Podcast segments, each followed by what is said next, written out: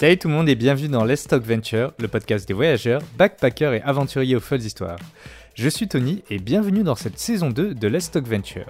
Aujourd'hui, je vous présente un nouvel épisode de Short Stories for Big Adventure avec un extrait de mon interview avec Basile et qui est Balou, un ami d'école d'ingé, encore une fois, qui est parti faire un semestre d'études à Taïwan. Bonne écoute Est-ce que tu peux me raconter un moment euh, qui t'a semblé what the fuck?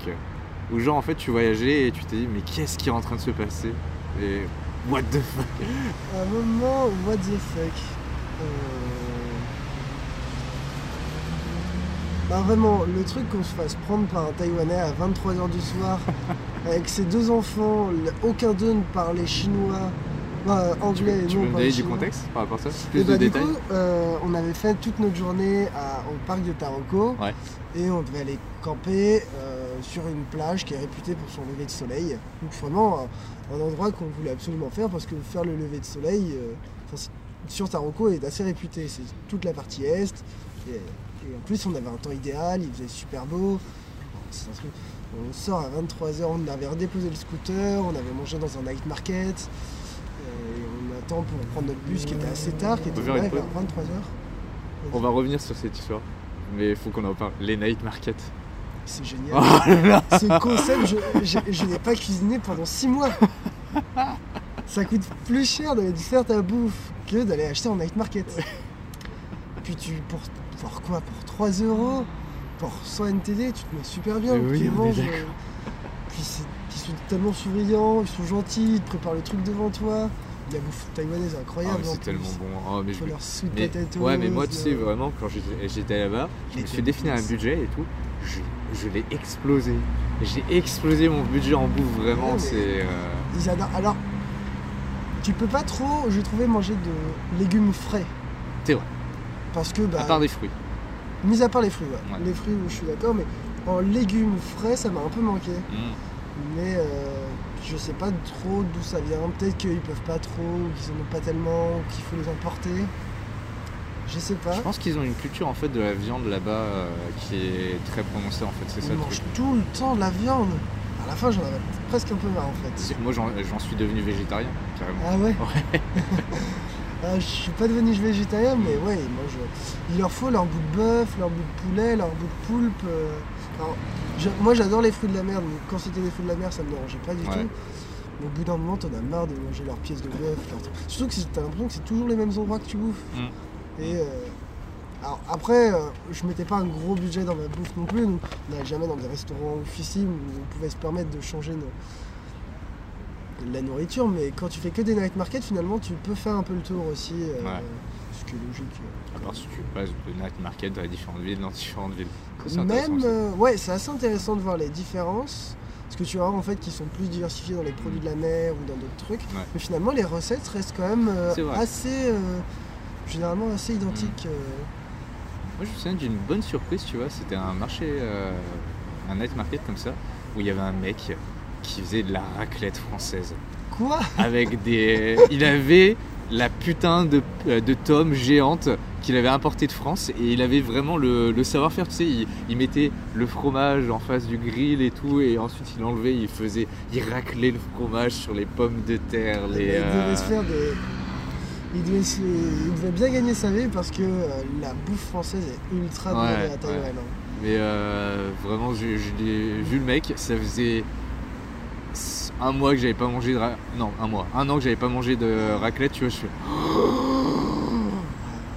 vas-y, tu es mon héros, prends mon argent.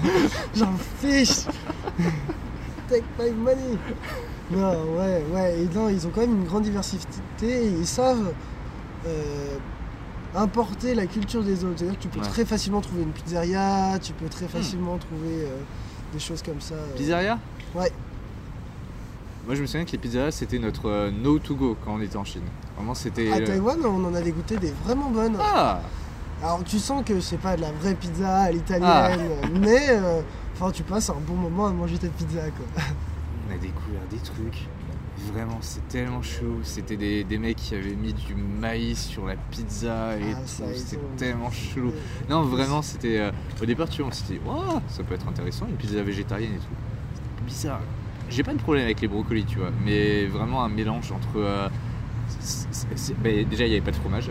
C'était une pizza avec euh, de Pizza la. sans fromage, là, c'est une mauvaise pizza. Ouais, mais c'était une pizza avec de la sauce tomate, des morceaux de maïs, des morceaux de brocoli et des- d'autres trucs trop chelous. Et vraiment, on a regardé le truc. Pour le prix qu'on a regardé, on a fait. Oui. Ouais, hein Ah, moi, je mange pas ça finalement, là. Ouais. Très mauvaise surprise les pizzas en Chine.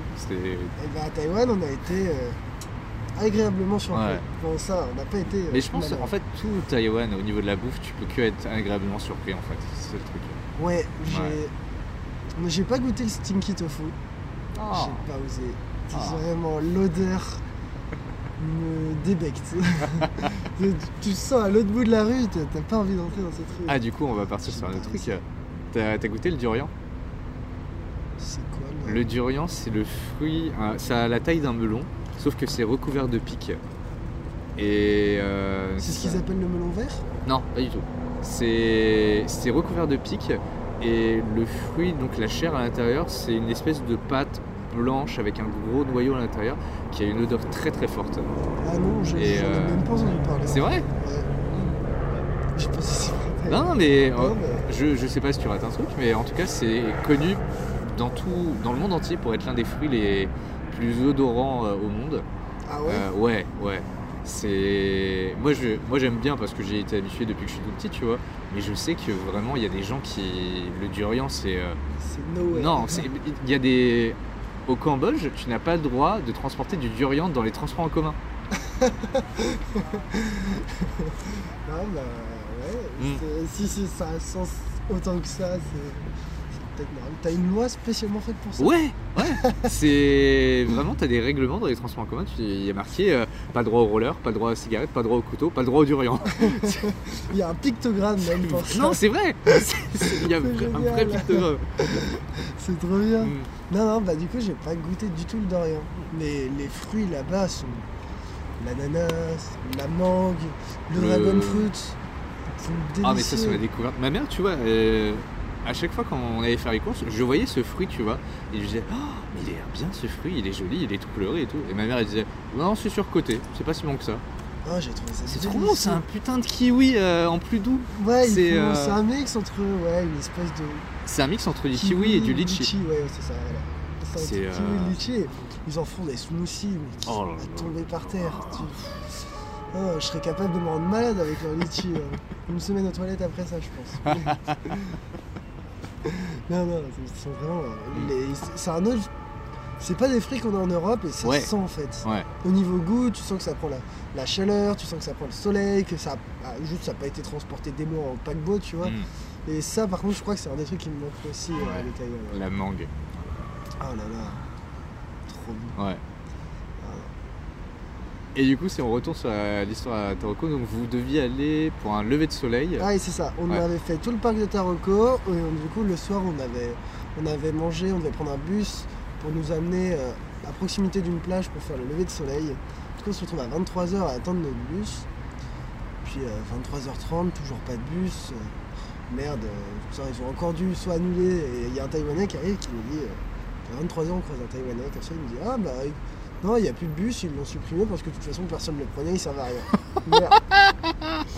un peu dépité, le truc bien à, euh, je sais pas, 40-50 minutes de route euh, à pied, donc un peu loin, tu vois, on avait déjà une bonne journée dans les pattes, et clairement euh, super dur, trop dégoûté, on fait bon bah, de toute façon on va absolument le faire, on y va en marchant, on fait du stop à côté. On commence à faire du stop, et c'est simple, à Taïwan j'ai pas fait plus de 10 minutes de stop. Ah. Vraiment. Et ils te prennent et ils font. Du coup, euh, tu parles avec lui, euh, tu lui montres un peu sur la carte parce que bah, il parle pas chinois, tu galères à te faire comprendre. Il avait ses deux enfants qui ont- sont allés dans le coffre parce qu'il avait pas de place dans sa voiture. Ils étaient trop contents de nous voir et dans la partie, dans la, dans la partie ouest qui est beaucoup plus touristique, t'as pas cette impression d'être l'européen qui te remarque. Enfin, tu sais qu'ils te le notent, mais ils ne le font pas. Et ils étaient vraiment surpris de nous voir. Amé est blonde aux yeux bleus, je suis un brun aux yeux, aux yeux bleus aussi, et avec des, une tête barbue, vraiment des, figures typiques d'Européens. Ils étaient là, genre, oh, ouais, ils nous regardaient avec des yeux, des grands yeux, donc c'était super drôle. Du coup, on essaye de discuter avec eux, avec le traducteur. Super drôle, bien sûr, ils comprennent quasiment rien. finit par se perdre au milieu de nulle part, euh, euh, où il n'y a pas un éclairage et tout, et le mec s'arrête au bord d'une rue, sort de la voiture au calme, on fait mais on n'est pas du tout arrivé, où est-ce qu'on est, qu'est-ce qui se passe? On s'est fait enlever par un mec chelou, enfin il y a deux enfants, ça va, on devrait aller bien, mais... Non, et... euh, du coup on y va, il toque à une porte, il, parle deux minutes, il monte dans la voiture, le mec penche la tête, il voit qu'on est... Enfin il nous regarde, il se tape une barre. il y va et il a l'air d'indiquer une direction, puis du coup on y va et le mec nous, nous dépose au bon endroit. euh. Super drôle. C'est vrai. le mec passe la porte, euh, passe la fenêtre, nous regarde, se tape une barre. Non, ouais, c'était- c'était euh, ouais, c'était drôle et on arrive sur cette plage, on se pose, on finit notre journée et euh, on se cale, du coup on, on va se laver dans la mer, etc. parce qu'on avait passé une grosse journée. On se pose et on voit des petites lucioles autour de nous. Trop mignon. Bon, il n'y en avait pas des gigantesques, mais une dizaine de petites lucioles tout autour de nous qui s'allument et qui s'éteignent. Genre vraiment le. Putain, on a passé une bonne journée, on vient de finir, on est arrivé, il nous arrivait tout un tas d'histoires, tu vois. Et... on s'est- fini là. Et Ah. ça, c'était cool. tu vois. Et vous êtes réveillé à temps pour le lever du soleil? Et on avait mis un réveil pour se, pour se lever à temps et on a réussi à se lever pour le lever du soleil. Et euh, super drôle. Et on a appris quelque chose, c'est que, sur cette plage, les Taïwanais pêchent au drone. Ouais, ouais, hein? Quoi? On comprenait pas, là, du coup, après s'être lavé et tout, on voit une voiture qui arrive et un mec qui s'installe, puis on voit une lumière qui fait. A un truc qui fait. Qu'est-ce que c'est? Et en fait, je pense c'est qu'il repère les bancs de poissons au drone avec des ultrasons. Et du coup, la petite lumière qu'on voit, c'est une petite LED au bout d'une canne à pêche. Pourquoi? Non, mais je sais pas. Et c'était un taxi, donc je pense qu'ils enfin, ils vont chercher de la bouffe pour leur famille en fait. Oh drone T'as vu genre, Ou alors ils vont le vendre, ou je sais pas ce qu'ils en font, mais ouais, c'est- Ah, juste au drone c'est- ils, ont un- ils ont des drones pour repérer des de poissons. Enfin, c'est la seule utilité que j'ai vue. Je pense pas que le mec fasse des plans en drone pour s'amuser, tu vois. Ça m'étonnerait. Il doit avoir tellement de tu sais, s'il laisse le drone en, en vol euh, stationnaire au-dessus du euh, plan d'eau, il lance sa canne à pêche et le fil il se prend dans le drone. Non, je pense qu'ils font quand même un peu gaffe, mais ouais, Ouais. c'est- assez, c'est assez drôle. C'est genre un petit truc qui te fait marrer. quoi. Un grand merci à Basile d'avoir accepté de me laisser enregistrer cet épisode. Merci à vous d'avoir écouté cet épisode jusqu'au bout. Je vous invite chaudement à aller écouter l'épisode complet avec Basile ainsi que les précédents épisodes de Let's Talk Venture. Vous pouvez retrouver d'autres épisodes de Let's Talk Venture sur YouTube, Apple Podcast, Spotify, PodCloud, les archives d'internet et vos applis de podcast dédiés. Et vous pouvez m'aider à faire grandir ce podcast en y mettant une note et un commentaire sur iTunes ou YouTube, mais surtout en partageant et en parlant du podcast autour de vous. On se retrouve très vite pour de nouvelles aventures.